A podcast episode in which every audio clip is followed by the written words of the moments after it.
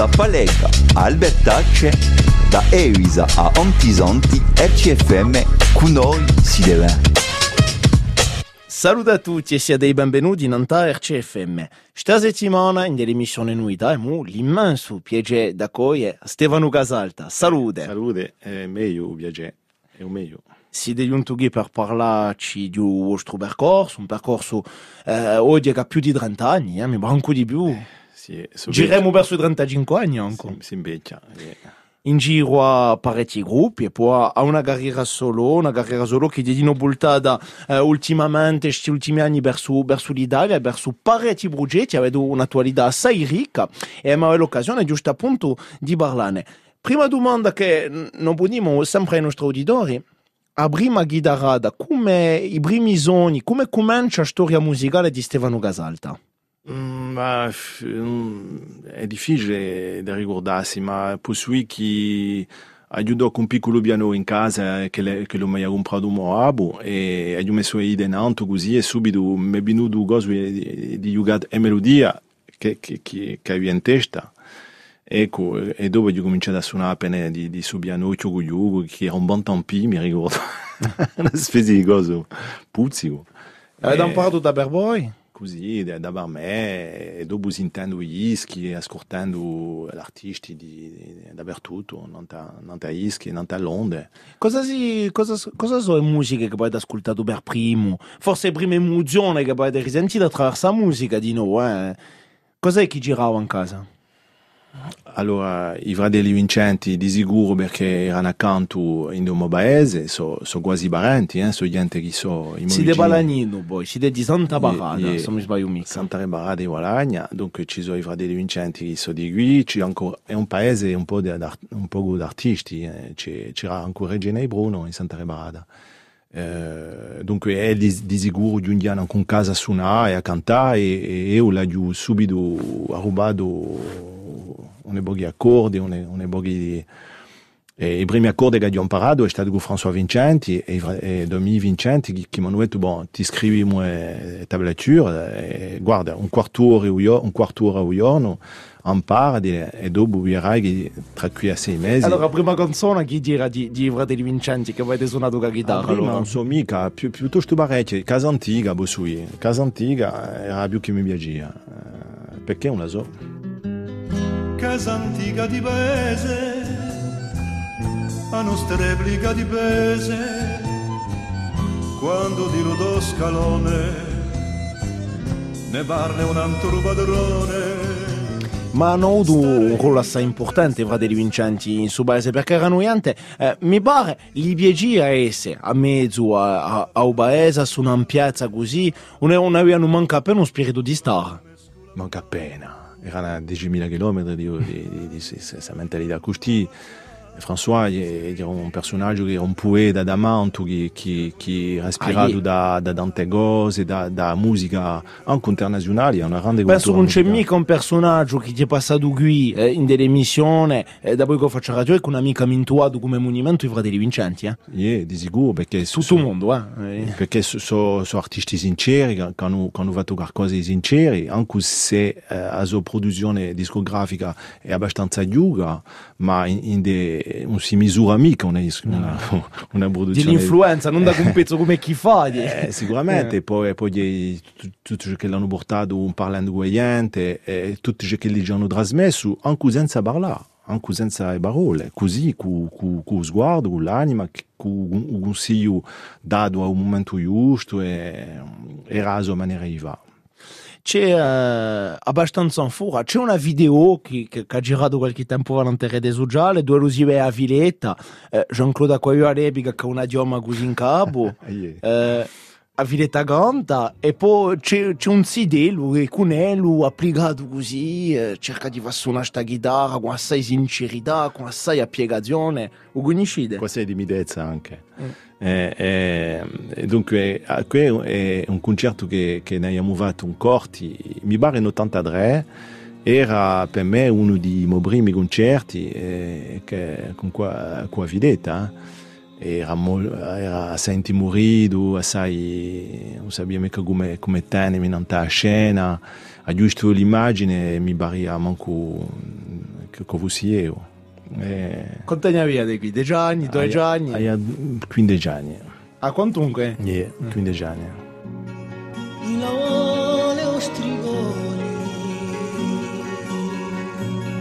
C'è tutta la malagina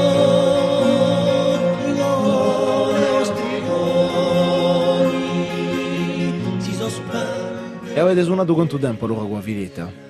Qua a Viletta mi pare anni, qualcosa così, eh, poco presto, non so manco qui esattamente, ma abbiamo fatto parecchi insieme, concerti e tutto, e è stata la prima scuola, poi su IG, posto che Jean-Claude era in paese accanto a me, accanto a Mogasa e abbiamo cominciato insieme. Quindi noi c'è, c'è, Balagna, c'è la Balagna Collection qui. eh? no, erano due, è vero, c'è stato come un... Eh, una, una, dinamica culturale che si è fatta in questo luogo a un momento dato. È forte, che mi ha sicuramente portato e che mi ha dato abbassione. Perché abbassione viene dall'astro che tu, che tu guardi, che, che accanto. Crescia eh. in paese o era da Passebagni? Stavo in paese, mm. eh, stavo al paese Zubrano, a Uboglio, quando era Giugu Giugu, e poi dopo sono giunto un Parlamento che è più sotto, e in Parlamento c'era Jean-Claude, e la sua famiglia, i Sovrade, di Marcello, questi eh, giungiano quelli a Vileta, Michele Brassadi, Antonio Mariotti, eh, Jean-Luc Claude, De Nobili, eccetera, eccetera. C'era tutta la squadra che giungia a Sera, andava a Muriletta Ubaese per, per suonare e per cantare. Avete conosciuto un'epica, mi pare, due artisti qui eh, eh dirà proprio lo spirito di questo, vale a dire un, una musica che dirà militante in, in da sua essenza, non c'era, non c'era manco un pensiero artistico di una certa maniera, giusto un di, di scoprire, di, di in gira musica. Yeah, ma anche la volontà di va, quantunque una musica che si più travagliata, uh, pulita, onesta in radio. Ecco, la parola onesta è quella che mi piace più. Uh, una, una musica che si più, che corrisponde alla realtà di nostre vite, di un passato, di un presente, di una rappresentazione che, che, che noi possiamo fare di, di la bene. Eh, e come tu dici, è vero che non era mica tanto artistico a, l'andatura era umana l'andatura era usato di creare qualcosa per eh, inventare una possibilità, una strada. E questo sicuramente si traduce per un ideale. musica. Un ideale. Yeah.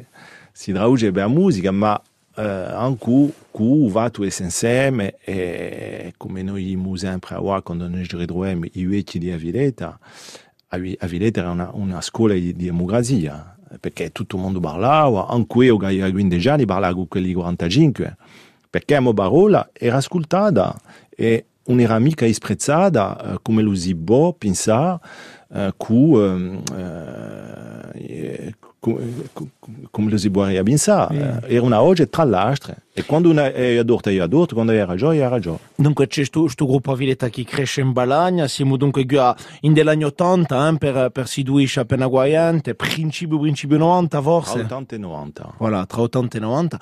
All'epoca girate questo gruppo, la colta di un pubblico di Aviletta di Lebica, come si passa?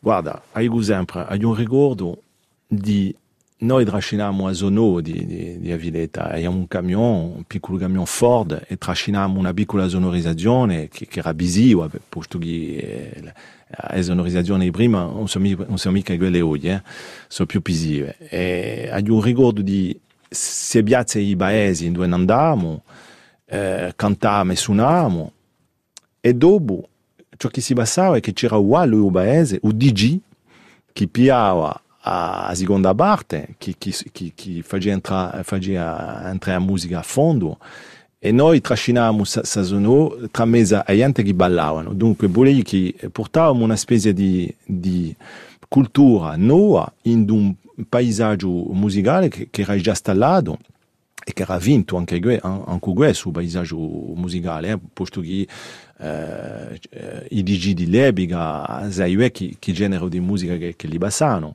ma noi eh, eravamo come in, in, così eh, una collisione posso dire. Oui, oui un choc de, un, un choc de culture. Un choc de culture, e io sempre da Cina eh, eredare, sono tra me e gente che subito bugliano là, dunque portavamo una cosa proprio che non esisteva mica, che era nuova e che abbiamo messo un bel beso di tempo per, per far conoscere e al principio non era mica così, così facile. E mu sta sente una, una prima canzone, eh, l'avete scelta voi, eh? sono i fratelli vincenti, giusto appunto, voltiamo all'origine, a Fontane, si può dire di, di Stefano Gasalta, eh, un ritratto, forse in qualche parola, perché un ritratto? Eh, il ritratto è uno più, dei più forti, dei più commuenti di, di Fratelli Vincenti, è più, chi, chi, chi, e poi eh, quando parlo con la famiglia di Ubaese, hanno beh, di, eh, L'hanno tutti conosciuti da Tia Maria. Hanno conosciuto la famiglia, dunque è qualcosa che, che mi è proprio vicino e che, che ci tocca a tutti, a tutti i corsi, perché è veramente un'epoca che, che è stata terribile. Quella è la primavera mondiale. E muda sta sente dunque eh, un ritratto di Fratelli Vincenti, Stefano Gasalti è l'invitato di noi da. Oh così bello giovanotto che sparito fior di l'età e partù di Ramondi Giotto con promessa di ritornare agli onde della retia scarpata di un soldato che se ne va o ego va la piagliapata dicendo Mariun ti ne va o ritratto una tua muraglia è una vera calamità stringo corre come denalia di quella non si può scordare così dice a Maria quando ella si mette a pensare a un soldato d'infanteria inquadrato tant'anni fa. E io mi ricordo una sera, m'ha detto pigliendo caffè, un vole finisce sta vera, presto credo toccherà a me. E allora m'ha fatto sposa, poco tempo gli vuole dire o tempo di lasciare una cosa chi dica che l'è stato qui. Ho ritratto una tua muraglia è una vera calamità. Stringo corre con matenaglia di quella non si può scordare così dice avete a Maria quando la si mette a pensare a un soldato d'infanteria inquadrato tant'anni fa. È ingrandata nostra figliola senza conoscere suo papà, ti ho ritratto una tua comoa, non si ne può ricordare. Se tu vuoi in santo destino per il tuo figliolo Gesù adinuta i pannu turchino fa che l'an si vega ma più.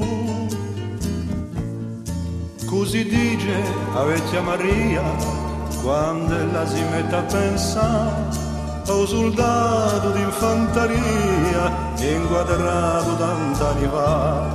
Un ritratto nella tua muraglia è una vera calamità stringo cuore come denaglia di quella non si può scordare.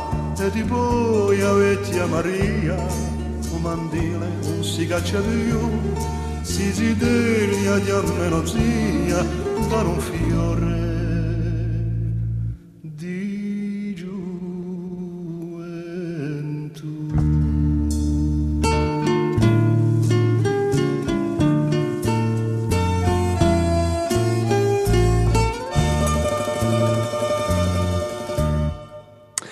i fratelli Vincenzi con un ritratto da RCFM. Stefano Casalta è l'invitato dell'emissione Nuida, ci parla del suo percorso. Abbiamo girato a Penuccia Valagna, abbiamo girato questi uh, primi accordi di chitarra di Fratelli Vincenti, queste prime scene con il gruppo Aviletta. E poi uh, in fuori in fuori c'è un altro gruppo che giunge Stefano Casalta. Contate già appena. Ah, tu vuoi parlare di Giramondo? Ah bah, yeah. E allora Giramondo è nato in 93 eh, con Maxime Merlandi e un altro Alani non parte mi pare. Eh, di sua mamma, eh, di sua mamma è, è di Gainzana, perché noi andiamo mica a Calenzana, Carzana. Gainzana, Mm. Carzaninca. Eh. A Walandia. a Wagna. A Wagna. No, ma i- quelli che non si vede mica i guadagni non non si vede- non si vede mica pronunciare. Iele Ieri se ne vanno se ne scappano. e c'è una forma verbale, cante. Questo canteva... Tante, yoga, son, O parlava Ragni. parle. Yeah. Donc, questo gruppo Giramondo, après cet, cet intermède linguistique, Alors, eh, il gruppo Giramondo è nato nel 93 con Maxime Merlandi che eh, era già in de, in de Avileta con me e noi vogliamo va una musica nostra un po' differente, qualcosa di, di più... Eh, e poi a Villeta abbiamo due girate di, di Bolivoni, di canto boli, proprio a cappella, Eh. senza strumenti. È stato per noi un momento di, di fondare il gruppo Giramondo e di creare il cu eh, subito un primo disco che, che è stato un ideale. non tua a sto disco scrivite eh, due, due canzoni comunque che, sono fermate eh, che sono fermate assai anche che, so, che, so, che sono state come classiche c'è una promessa. Ne avevamo parlato dice è composta in 5 minuti con un'idea di Tracy Chapman ma aveva detto che era epica eh, mi si bari ascoltando la Tracy Chapman che cantava Don't you know they're talking about the revolution? E questi quattro accordi che giravano così forse non sono mica sicuro ma ma, ma ispirato per, per, per, per creare qualcosa così perché l'influenza musicale quando tu vai non sai, non sai manco da dove le vene no? è una cosa incosciente. Dunque io sicuramente mi sono ispirato di Gue per, per fare la canzone per, per, e poi per parlare di eh, tutto ciò che lui si passava in dei meeting con i io all'epoca eh, che era di noi un, una parte di, di, di ciò che mi, mi educava di ciò che Vale via dire, un lato un tendone all'aumento si è alzato una preghiera, eh, c'è questa idea di, una volta di più, di militantissimo, di, di che sperano in qualcosa, che cercano di, di, di, di scambiare, di, di, di tracciare una strada, non la so. A me mi pare che si, si dendoni questi come tu dici, che le una specie di oasis di speranza. Voglio dire, è questi che lo si parlava, è questi che lo si ragionava, è questi che lo si eh, sognava, che lo si cantava. Dunque, eh, per me, eh, quando era giù, quando ero su, mondo così, era un luogo dove si passava qualcosa, una possibilità di, di, di cambiamento. Sotto un tendone a vento si è alzata una preghiera chi so tanti a sciaccamanà tanto si alza per te una spera.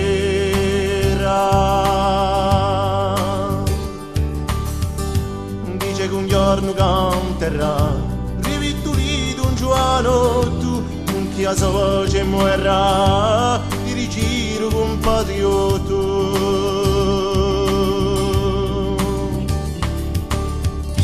c'è un scalone a franca per un via anche su estre e due gare a verca per tante coscienze belle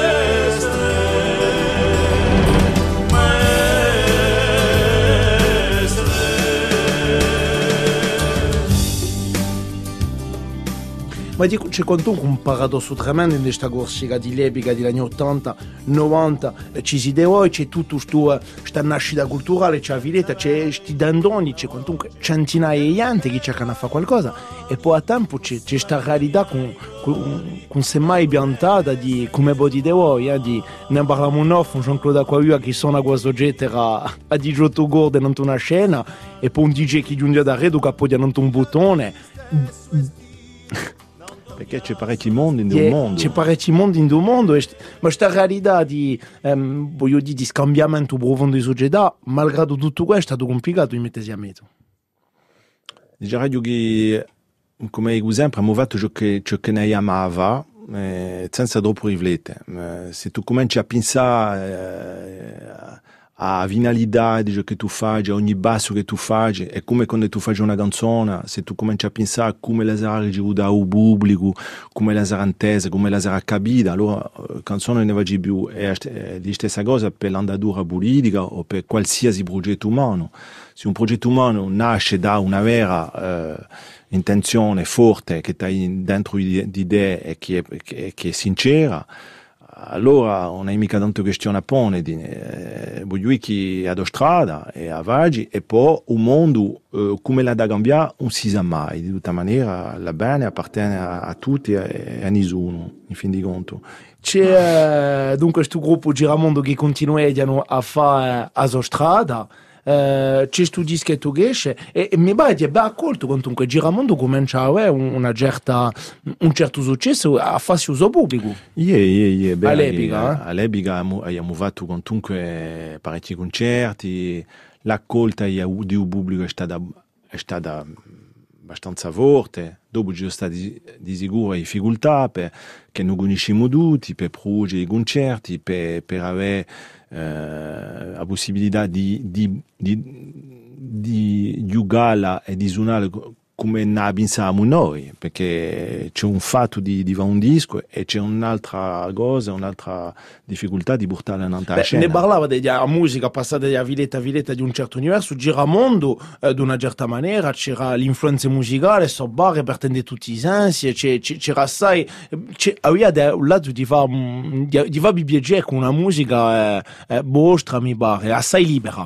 Di, ecco, la parola libertà è la parola fondamentale. Di, di, di, dici che in fin di conto, in fondo di noi stessi, l'abbiamo su fondo musicale forte, abbiamo manco bisogno di, eh, di forzarlo e, e, e parte di noi stessi. Dunque, da aggiungere le altre influenze, altri uh, strumenti e le altre musiche di tutto il mondo, ci pare una cosa che era possibile e non è, non è mica a pretensione di, di, di, di va qualcosa di, completamente sfarente di ciò che li facevano certi all'epoca perché d'altri avaggiano eh? ma noi vogliamo fare il nostro con la nostra sensibilità eh? e penso che è stato quantunque un, un disco che, che ha marcato il tempo E mo sta sempre un strato di, di sto disco, abbiamo parlato di una promessa, c'è un'altra canzone anche che ferma dunque di, di sto dischetto Giramondo, da uso titolo, si chiama Un ideale,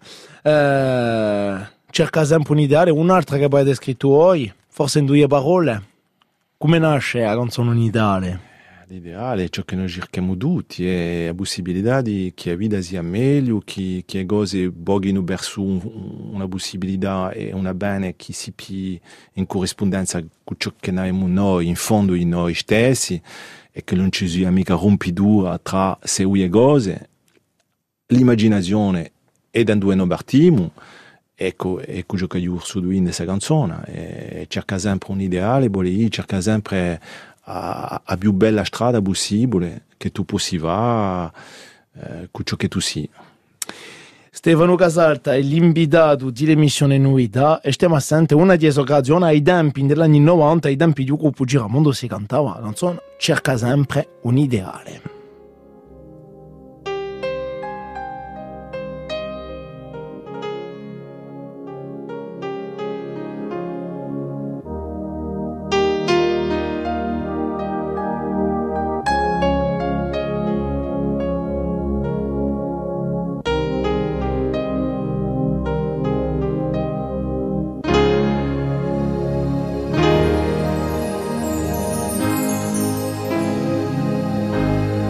Sempre un ideale per la tua vita va ad ogni stride di vento ogni giorno smintica la creanza in un eserto chi fece nasce la quadra quando sempre in usaggio a speranza era stanciata.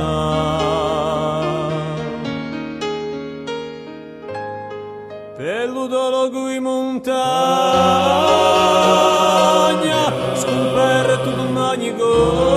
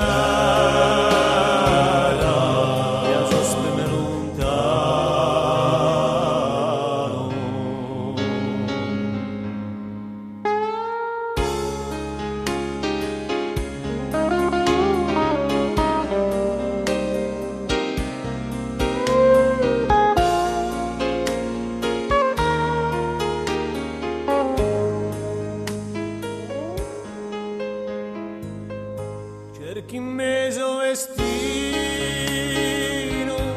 l'aiutoio che lo porta dove c'era la tua strada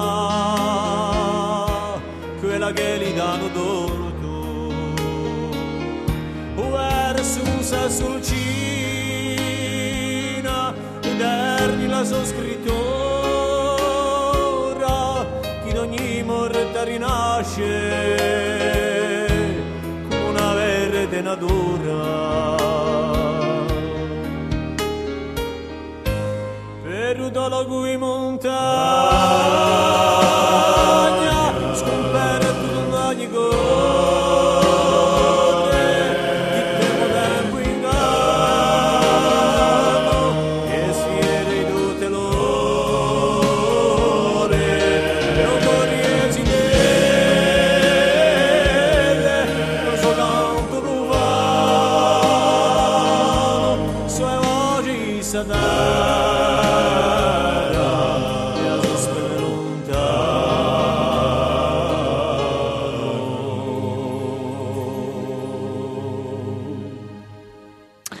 Un'ideale gruppo Giramondo Nanterre CFM Postaghi di Stefano Gasalta, l'invitato di nostra emissione di noi da questa settimana e con ele mu piacere di bultare in questo lungo percorso, un percorso musicale eh, che conduce attraverso i gruppi a Vileta, qualche passo con i fratelli Vincenti, una bella storia gruppo, con il gruppo Giramondo e poi Stefano Gasalta c'è l'idea che giunge, un laso come ma a già da lì, di una carriera solo. E nasce a carriera solo dopo a, o fatto che Giramondo non esisteva più come gruppo e ha detto a wow, posso fare di, diversi progetti, diverse esperienze artistiche con altre persone, da altri musicanti, in altri paesi e soprattutto in Italia, sono questi due di andare in esplorazione. Allora, giusto appunto, è mai l'occasione di, di bultare abbastanza non testo su dietro, ma eh, ciò che è qui, con assai generosità, le muda di, cioè, dopo portato un po' di ischi, allora ne ha 5 beremone, eh, cine d'astri che poi è devato con via di monco così, eh, c'è assai, assai creatività, eh? Eh, di, di, di un fatto di vostra personalità, scrivite e componite assai. Yeah, ho un po' meno perché sono pigliato da, da tante cose, da tanti progetti, non ho più, ho meno tempo per scrivere, ma a quell'epoca io scrivo sei canzoni, eh, mi venivano leste così, eh, ho avuto subito di, di registrare, eh, di, di, di di radio di, di spartere, ecco, ecco, la cosa fondamentale è questa, di spartere subito. E a me le canzoni che, che restano dei scagni mi facciano pietà. Come si passa un, una, una canzone come la vive una meccanica di creazione? In voi si accende come? Ascoltando a strafari, avendo una, una pensata, un estro. mi viene due accordi d'art così che io ho rubato, spesso perché la musica l'ambientiamo mica, eh? la musica si, si, si crea con uh, tutto ciò che hai digerito e tutto ciò che hai mangiato in musica da stro e altri, da artisti. C'è talmente musica nel mondo che se tu ti nutrisci a musica poi va a doia. Secondo me è un po' barè, dopo ognuno va a usoio. E io faccio così, con, con i pochi accordi che ho, che ho un testo che mi girano e dopo le parole scrivo spesso non ta melodia, non ta accordi piuttosto. E nasce una canzone così. Siccome me, vagabondo appena, non tue strade da fare,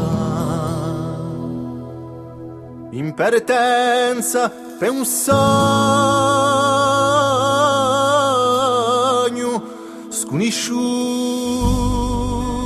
C'è, chi, chi, cosa so qui in nostra vita è, è prime, è prime è più importante allora, questo nutrimento musicale.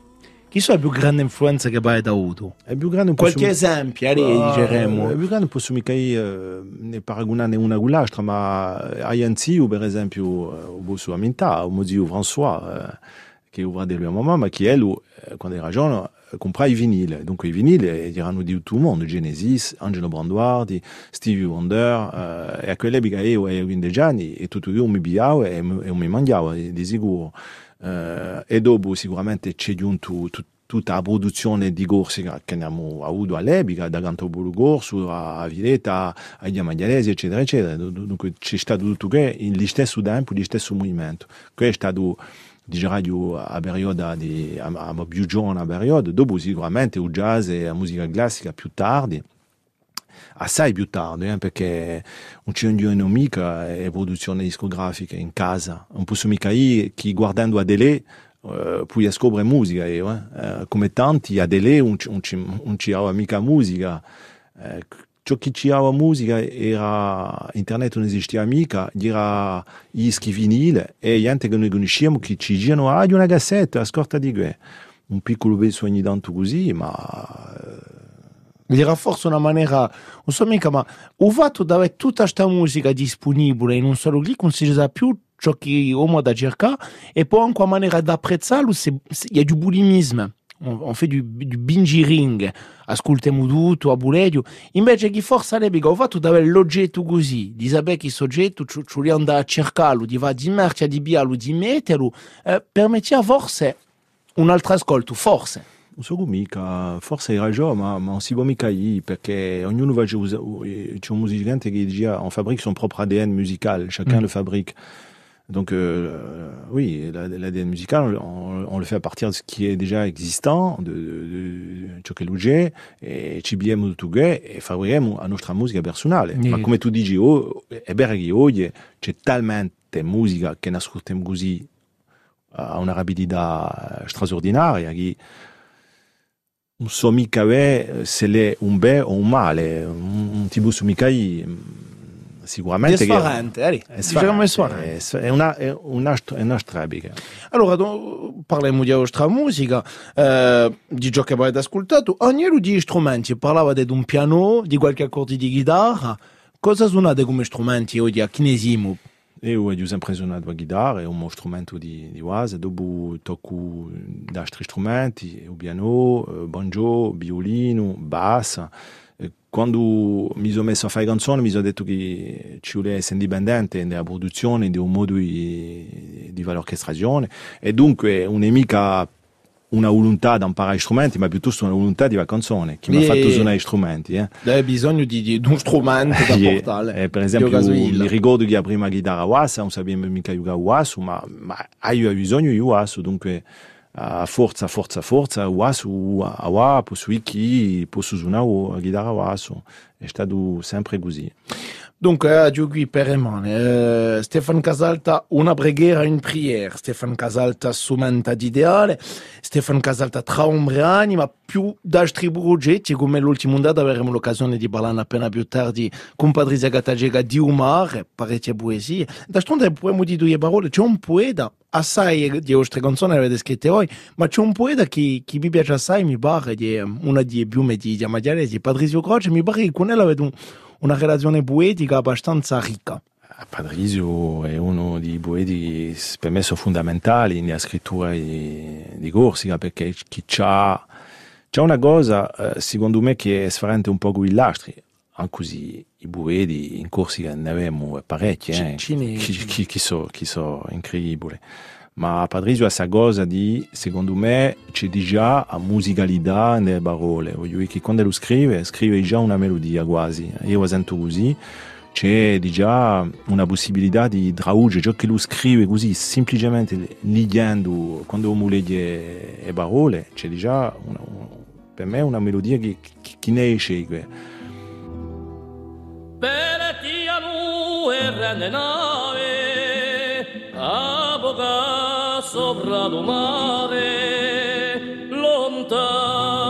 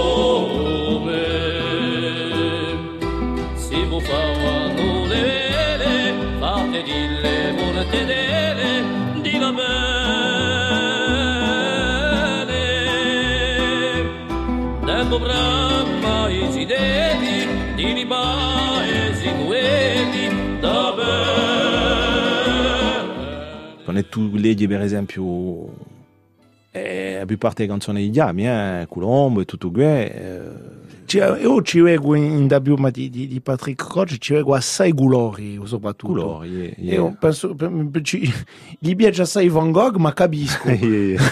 Yeah, capisco quando, quando ascolto. Yeah, è una cosa colorita, piena, piena di, di ugale, di, di ogagu, cuisoni, di parole. È, è una cosa che ha, ha parecchi, parecchie ricchezze dentro, dentro a, a sua scrittura. Allora, molto sta sento un altro, un altro pezzo di vostra discografia. La canzone è stato un, un altro successo, si può dire. La canzone Destini di Corsica. In due parole parlate già appena. Che è una canzone che ha scritto un pensando a nostra, a nostra vita, a nostra maniera di a nostra andatura, i nostri, i nostri amori, i nostri, le nostre vittorie, le nostre sfatte, tutto vendo paragone con, uh, i paesaggi a Corsica, che sono intricciati con, con la nostra storia, secondo me. Dunque, i destini di Corsica sono i destini, i destini umani e i destini di, anche di, di natura, di eh, e voreste, di un di un mare. Tutto questo mi pare che, che sia più una sola cosa e è nata così questa canzone. Stefano Casalta, l'invitato dell'emissione Noità, ci parla di aso musica, ci parla di uso percorso e stiamo a sentire subito, giusto appunto, una di esso canzone, la canzone Destini di Corsica.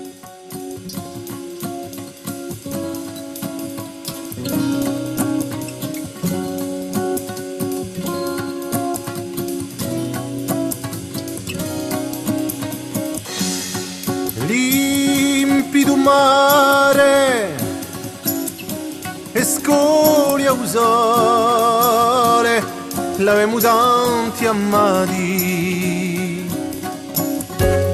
destini ingiumellati Corsica da Gismonte a Pumonte spiccanza e passione. Il laburoni eso vorreste? In macchioni ai quattro enti quassù. Come avere fala in libertà sopra il sciume. Come avere fala in libertà sopra il sciume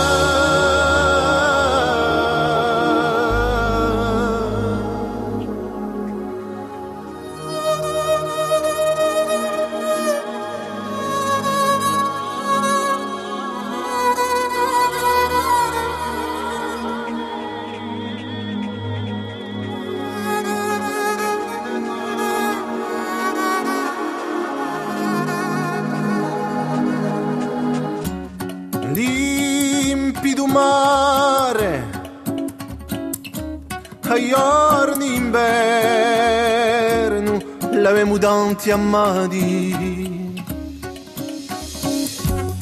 Destini di Corsica, come chiami rispondi. Come aver fa la libertà sopra il fiume, come aver fa la libertà sopra il fiume a mio di ultare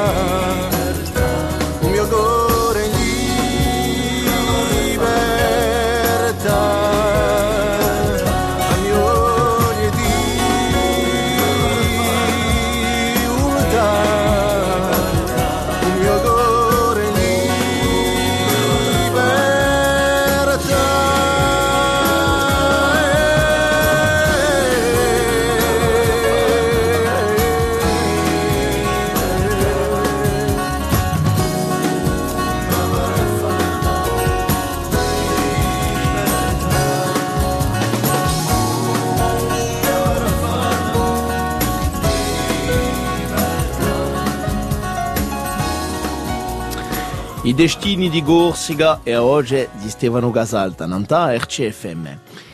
Di Stefano Casalta, l'invitato dell'emissione noi da questa settimana per parlarci di musica, di suo percorso musicale. Allora Stefano Casalta ne muetto eh, a sei dischi, bon, già fuori di Giramondo e poi di no eh, fuori for di nostra carriera solo con Giramondo, con Dastri eh, e poi a sei, a sei dischi solo, a sei gradività. Come si basa il fatto di inventassi una carriera solo, fassi una piazza solo e di, di difficile mi pare, con, di farsi una piazza in da scena. Guarda, io non gli manco riflettuta così, eh, possui, eh, è volontà di fare musica, eh, in qualsiasi modo, in qualsiasi maniera, eh, con diversi progetti, non l'ha messo mica proprio come una carriera, in carriera solo, siamo sempre con musicanti, con, con corale, con, con progetti, e sicuramente o più spesso so io che canto, ma eh, a qua per esempio ci sono altri cantatori come me, Nanta Scena, eccetera, eccetera. Dunque, sono diversi progetti, poi su, eh. Uh, solo e quando mi ritrovo in una scena con la chitarra e, allora... ma penso quando avete cominciato i primi tempi eh, eh, era, era, così quando eravate in scena con la vostra chitarra come si è passato questi primi momenti solo in scena si può dire o con i musicanti Sinceramente si è passato di, di maniera naturale, non ho mica l'impressione di aver, fatto un salto in un altro mondo. Eh. Di tutta maniera io in casa so, so come guidare oggi e so quello una scena con la chitarra oggi e, e di stessa fare. Dunque mi conviene così, mi conviene con altri progetti, con, con altri musicanti, cu a certe volte siamo 14 come la straorta guagorale italiana di, di Perugia eh, dunque di band e di, di, di, progetti infatti eh. avete fatto come, come una scommessa quantunque sugli ultimi tempi eh, era dei dentisti mi pare di professione yeah. e avete fatto la scelta qualche anno fa di diventare professionale non fa più che la musica eh, di una scelta che domanda quantunque un certo, un certo coraggio allora, tutti mi dicono così e io penso che il coraggio... Domando, eh? Ah, yeah, yeah, una domanda, una domanda aperta. dico sempre a stessa fare, o coraggio, o coraggio sarebbe piuttosto stato di continuare a fare ciò che vegia, perché è usato semplicemente a mostrare ciò che ha in fondo in me. Eh, e sono stato piuttosto portato per, per di a muovere a vita, a muovere, a muovere andatura. E quelli che dicono, des enthousiastes qui disent non, je ne veux pas abandonner mon métier pour ma passion.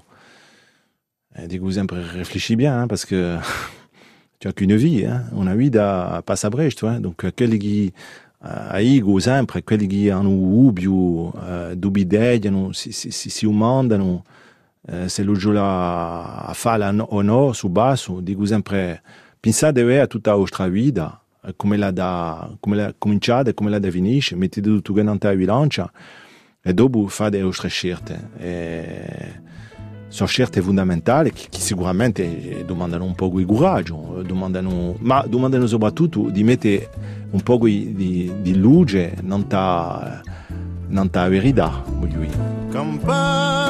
campane desunato sempre tutte loro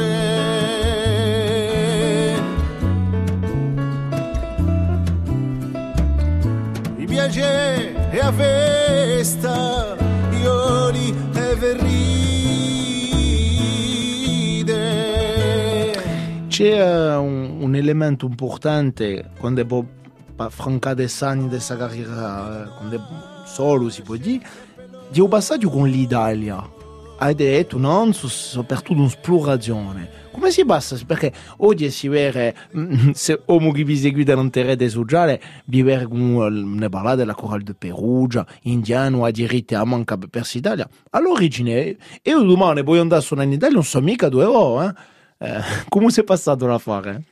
Allora, è passato che un giorno io ho scontrato a, a Jean-Paul Poletti e gli ho detto, guarda, a me l'Italia è un paese che mi, mi piace, mi interessa, vorrebbe conoscere, sono, sono andato in vacanza come tanti, tanti corsi, ma mai a scontrare musicanti e, e mi ha dato un contatto di un musicante a Firenze che si chiama Marco Lamioni e ha detto Baiabello, sai come lo parla un po' Baiabello, che so io, io un amico a me, no, mi, mi piace fare l'imitazione, Baiabello, vedrai, vedrai, è un tipetto.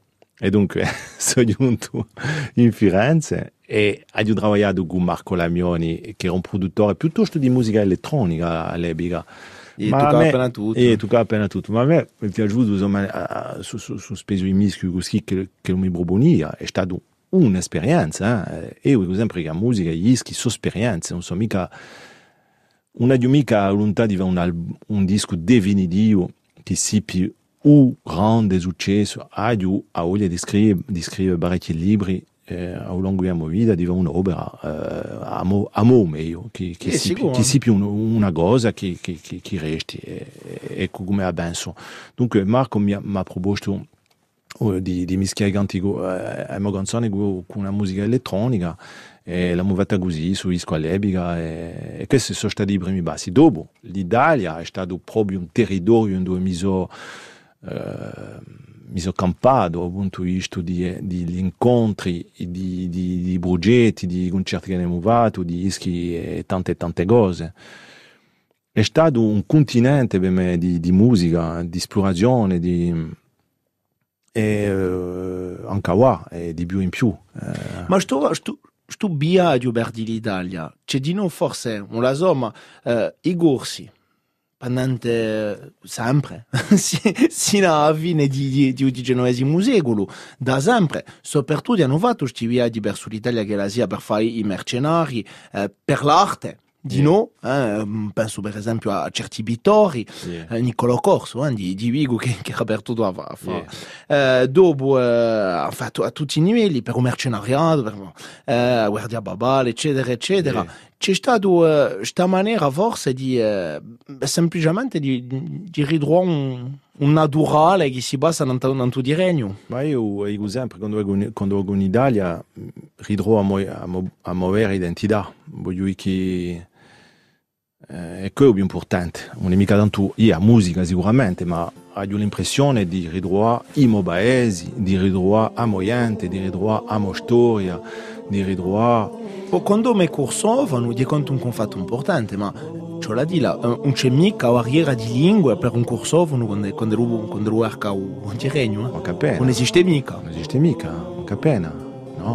Capena. Se tu parli corso, pa- parli con italiano, parli con 60 milioni di persone. I ghiaccioli a Monte Capanna, poco per l'onda persa toscana, un'alba chiara svela e sosponde, così vicina non si nasconde, così vicina non si nasconde. E, ehm, dunque, eh, per, per, per ritornare al nostro discorso, abbiamo scoperto non solamente musicanti, progetti, possibilità e tutto e tutto, ma abbiamo scoperto forse una, una, una, una parte di me che, che era, che era, eh, eh, che era un, po', un po' così eh, nell'ombra, io. L'abbiamo messa, messa nella luce, abbiamo messo messo l'architettura in due io eh, volia scoprire l'architettura abbiamo messo la musica abbiamo messo a Gugina abbiamo scoperto la Gugina italiana, eh, italiana che è incredibile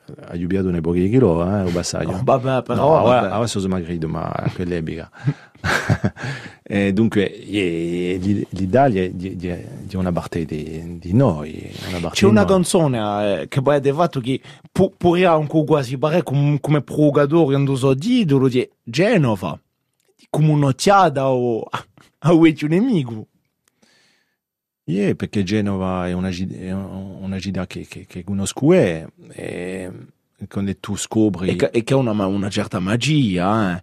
e, e quando si spasseia in di piccoli garotti di anno a quello che si, non si barre mica di sembastia beh c'è chi dico una mica conosciuto a stia yeah, poi è un territorio da conquistare, da conoscere, da, da, c'è da imparare, ecco, c'è da imparare, eh, c'è da imparare e poi noi quando non impariamo ego- certe cose in Italia impariamo un pezzo in noi stessi, io, eh, ci, ci scopriamo noi stessi, è, una, una maniera di vedere le cose.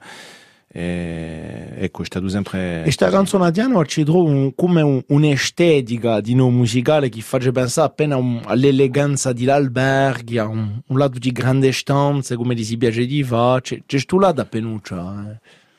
Quando tu guardi i palazzi genuesi, Ecco. si, si, si, si, si, si casamenti che tu guardi da la sopraelevata, la chiamano la, la strada che, che, che, che attraversa a Gida, eh, è comunque un affarone, voglio dire, da un punto di vista estetico. E a me, se queste case, questi casamenti, mi hanno mi hanno proprio eh, mandato qualcosa di poetico. Mi immaginavo a vita idando, e tanto che ho scoperto, imparato e letto la storia di Genova, di, anche i rapporti tra Genova e Corsica, che sono stati eh, certe volte duri. E, e, tutta questa storia così mi è giunta eh, visitando a Gida, visi- conoscendo, conoscendo la gente, ho conosciuto gente, ho conosciuto tante tante cose. Allora, stiamo subito a sentire sta strubezzo, andiamo a vita, mi pare che c'è una canzone, un pezzo di vita questa. Stefano Casal ti invitato in unità e stiamo a sentire subito un giretto per l'alberghi e i palazzi genuesi.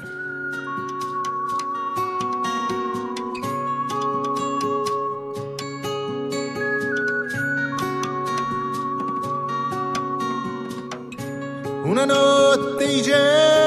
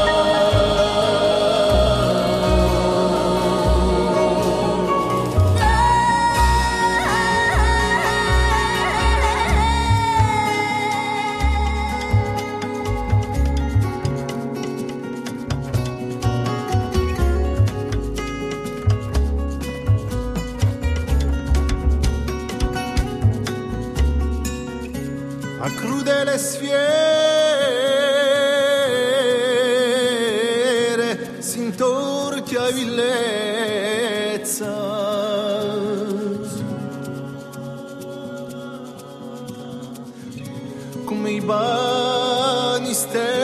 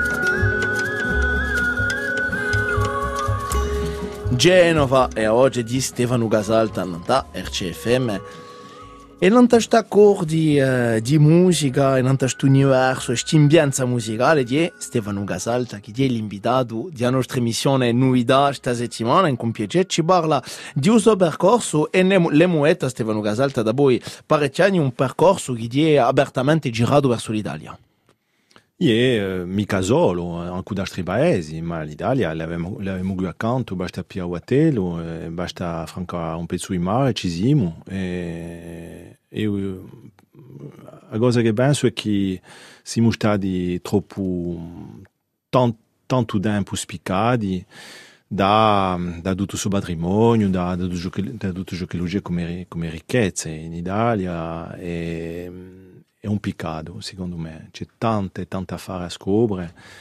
Quando tu beghi in relazione tra la Sardegna, o, oggi leggi un articolo, c'è un piccolo atello che attraversa tra Bonifacio e Santa Teresa e Gallura, e d'inverno Ouais, che dobbiamo mareggiare di risica di, di Gabigiutta, e comunque un affare sensibile. Eh, quantunque ce l'ha ciò che trovo sensibile, ma aianto non la sanno mica, ma eh, un nord, tutto un nord di Sardegna, di un luogo dove aiante parlano corso, il suo dialetto di lingua corsa. Yeah, a Aiante Gallura. penso che parecchie, on, on pourrait presque provoquer un bug eh, en disant ça, ma di la verità, se bandate che può parlare sempre con i vecchi in de case, va- vanno, vanno da parlare un corso così di, Sì. di, di un sud. O Gallurese, sì, è corso gallurese. Io parlo corso con i galluresi e tante persone che, che vanno in Gallura.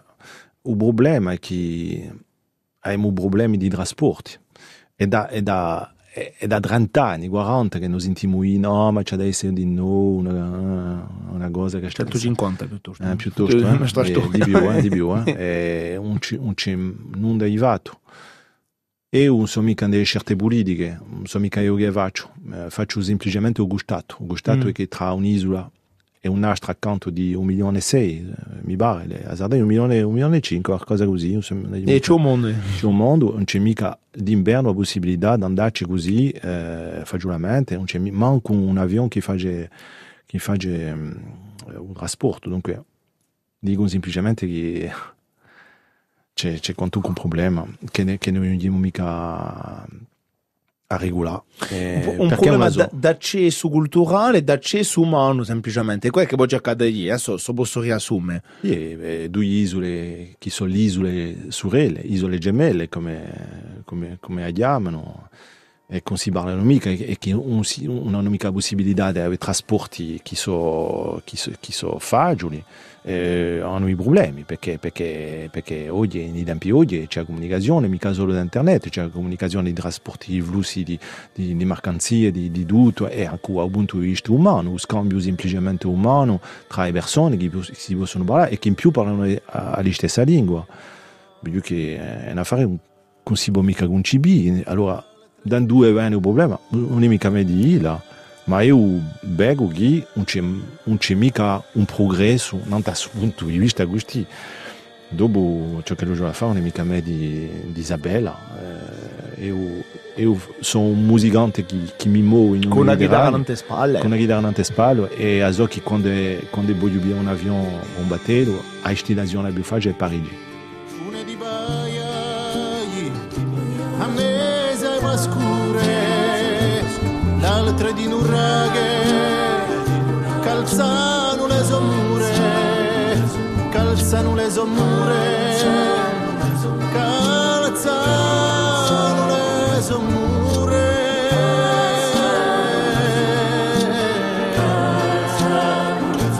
Soli sulle surrele,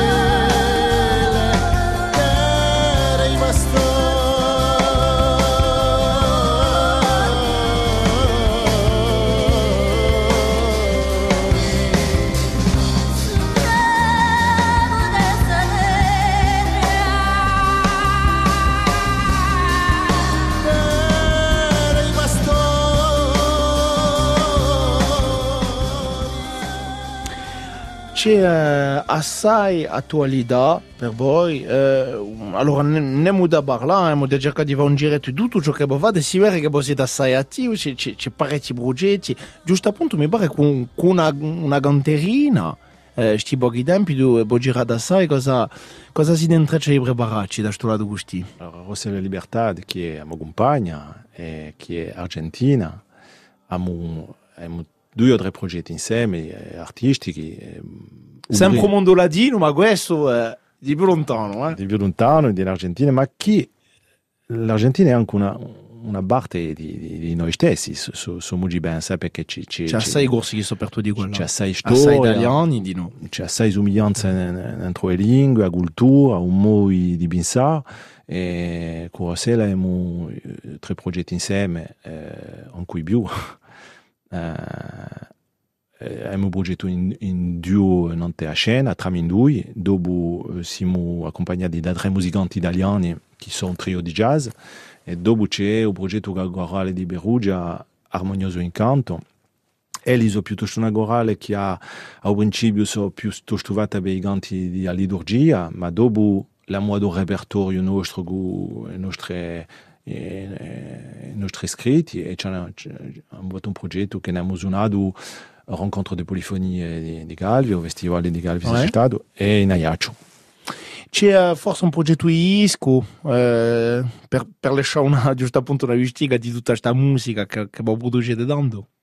Ma il y a des progetti dischi, ma wow, oui, il formato disco si montra ci riflette se lo gioco veramente andarci dorna o no, perché questa è un'interrogazione maggiore eh, che, che ne abbiamo. E di un mondo artistico. Di un mondo artistico. Si, si, come va, dischi o, o, o altre cose? Eh, La questione è un po' eh, tutto il mondo, tutto il mondo è buono. Eh?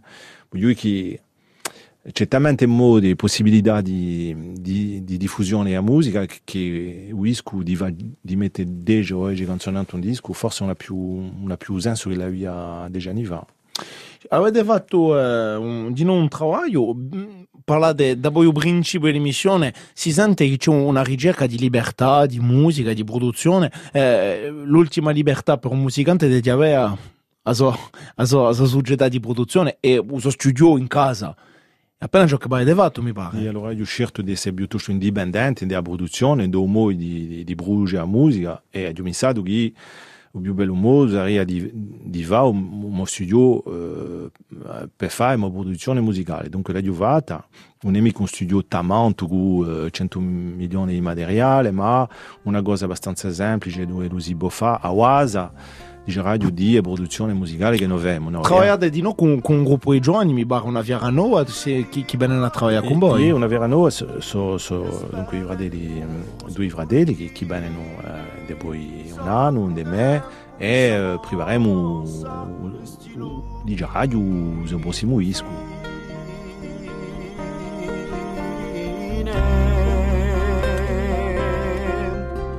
Fone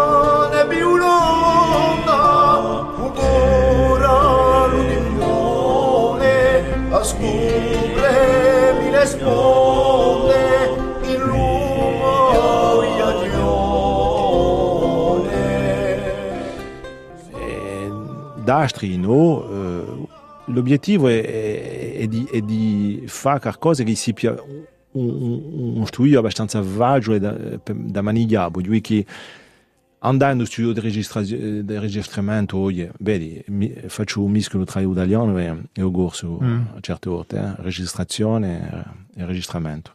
E certe volte andando in studio coste gare, c'è a spiazzarsi e tutto. E se non abbiamo la possibilità, mi sono detto, se non abbiamo la possibilità di, di eh, 80% del lavoro in casa, Eh, dello studio, aiuto. Mm. aiuta comunque. E c'è un altro disco che è di umano, allora ha di umano questo album che è sortito due o tre anni fa, Tra ombre e anima, l'ultimo dischetto ufficiale dunque di, di Stefano Gasalta, ci è rimasto introstrato da a qualche minuto. Eh, c'è di noi eh, un, un, di un poesia e musica di un Mediterraneo, Stefano Gasalta e Patrizia Gattagega. Allora questa cosa è, sta a fare qui per remane, giusto appunto. Qui è un disco che abbiamo fatto con Patrizia dunque, durante il primo, il primo confinamento. Come io parlo io? Confinamento, mi pare uno. Eh, eravamo chiusi in casa, eh, ci buio mica muove e abbiamo avuto l'idea di proporre a diversi bue di un Mediterraneo, eh, un po' dappertutto, Sicilia, eh, Sardegna, Liguria, Friuli e anche Portogallo e Genova, di Brubone e di, di le oggi e le poesie registrate in due l'erano, posto che non si buono mica muove. Yeah. E noi abbiamo fatto con Patrizia, eh, di sicuro Patrizia ha messo anche una Iesoia, e c'è anche Patrizio Groge che ha messo Yeah. una poesia. E intorno a se, a se oggi, eh, a se oggi parlate, abbiamo messo una, un fondo musicale o, o certe volte semplicemente ehm, eh, rimori, qualcosa che poi ha, eh, infatti è come un nido per la poesia che si può Come un vestito. un vestito che si può esprimere il meglio possibile e que- credo è un disco che sicuramente avrà una seguita di Omar. e l'amore o li sa. O ti lasciasti in due. All'alba Macedonia, dove cresce un fiore, l'amore che si insecca, si naverita, e zirla più che sangue e più che poesia. Come un solo groscio che tu si o ti portasti con te un'ora, un mezzo mondo, sa chi te l'idea pesa ed ostonde, un sinsico di memoria, una voce, un soffio, un fiato di verano, un zeffiro ridente, u dritta biaggiaia continua, in la bene sunniato, ciò che ta via va, e controverai più. Allora, spiegate già appena qui, eh, Stefano Gasalta, l'attualità, la bene, cosa sono le prossime tappe per voi? Dove andiamo? Eh, c'è tutte le reazioni possibili, c'è, c'è, c'è se non ci dortiamo i gue Storia di la Covid. storia di Covid, eh, c'è tutti i progetti che abbiamo in ballo, che, che, che sono, che sono entrati in vasi, che, sono già in movimento, si manda di rappresentare la nostra società di produzione a Ovomex a Porto, a Portogallo qualche giorno fa. Eh, abbiamo scontrato gente di tutto il mondo, eh, si può dire. eh, hanno un interesse maggiore per, per la musica che, che noi vediamo, mica solo noi, eh, per Corsica, eh, eh, per, per oggi di sicuro. Corsica. E siamo veramente aperti e all'ascolto radio di, di tante persone, di tante... ah, ci sono la rete che ci ascoltano e, e che si, so, so proprio ci, ci, ci seguono sempre, eh, che, che, che è importante. Dopo i progetti sono mutanti, in due li si, si varranno e come li si varranno... eh, di- Ma quello che vuole seguire, perché ci sta sempre che cioè, mi interessa ciò che lo faccio tu, Monsieur Casalta. Eh, cosa gli consigliate? Come vi può seguire? Facebook, eh, pagina Facebook, Instagram, eh, e se volete venire al studio di registramento che è in Bastia all'Annunziata, e porte so a parte, e possiamo parlare, ragionare, Riva al mondo. arrivare al mondo, fare una canzone, fare un disco, eh, di sicuro che o heavy metal non facciamo mica parte di, di, amo- di progetti musicali, ma, ma, eh, ma tutto ciò che, che è vicino di, di, di ciò che noi abbiamo, eh, Perché mica? perché mica è porte so a parte, l'anima so a parte. E muda sta sempre un ultimo strato. Eh, a canzone a cerco, di quella che prestuisco, il vostro ultimo ischetto che è uscito poco tempo fa. Eh. Stefano Casalta, Traumbre anima, cerco. Eh, cerco una poesia di Patrizio, eh, Croce, basta leggere per capisce eh, chi è lui, è giustamente in una ricerca di, che s- parla di tutte le questioni che là in fondo in C'è sta fo- è le craquement d'une noix, mi pare. Oui, il cherche le, le, la substantifique moi là, de ce qu'il est. De, e sa ricerca fondamentale di, di un poeta a me mi tocca assai. Ci è una persona sensibile cu, Yeah. cu assai, assai ricchezza dentro e perché se gli l'ho messa musica anche se è un amico formato di una poesia proprio qua metrica abituale ma eh, mi mi è parso che, le- che è una canzone magnifica. Stefano Casalta, grazie di essere stato nell'emissione Novità a te e a voi tutti i tecnici e tutta la squadra. E ringraziamo Gian Andrea Gianecchini, la tecnica. ringraziati.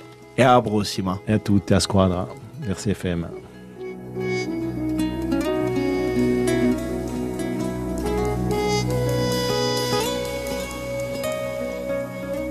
Cerco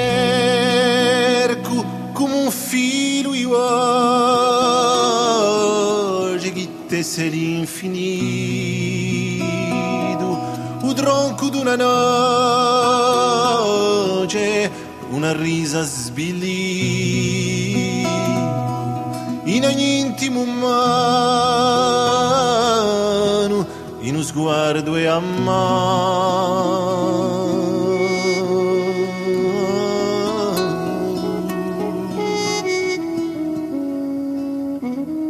cerco le cose minute in tutte stonde mude.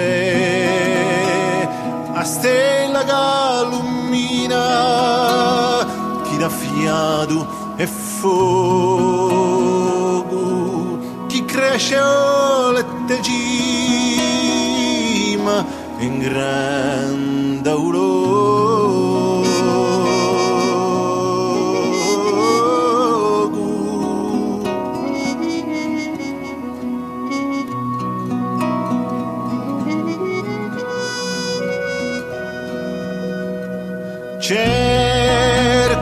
cerco a vistigare muga in una parola yuga due duttusi dane chi tane anche tempo spazio e poento strignere uno all'insieme strignere uno all'insieme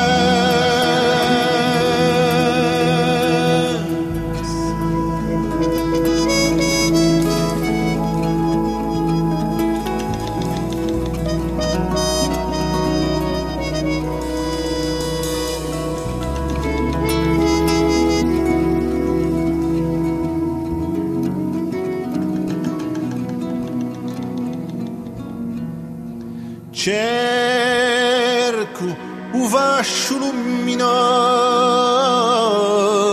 che sbuccia furioso in un punto oscuro come una stella nera singudupa d'era e si arrisce l'azzurro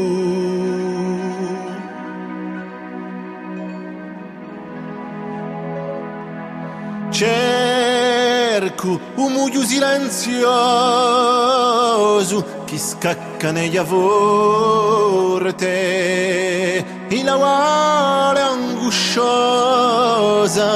due arritu forte di pedre manduline di canzone e di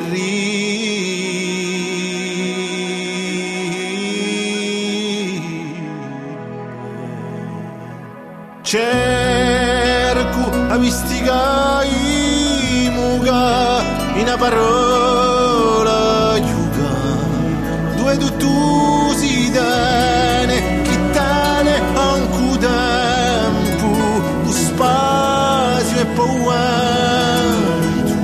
stringe l'uno all'insieme stringe l'uno all'insieme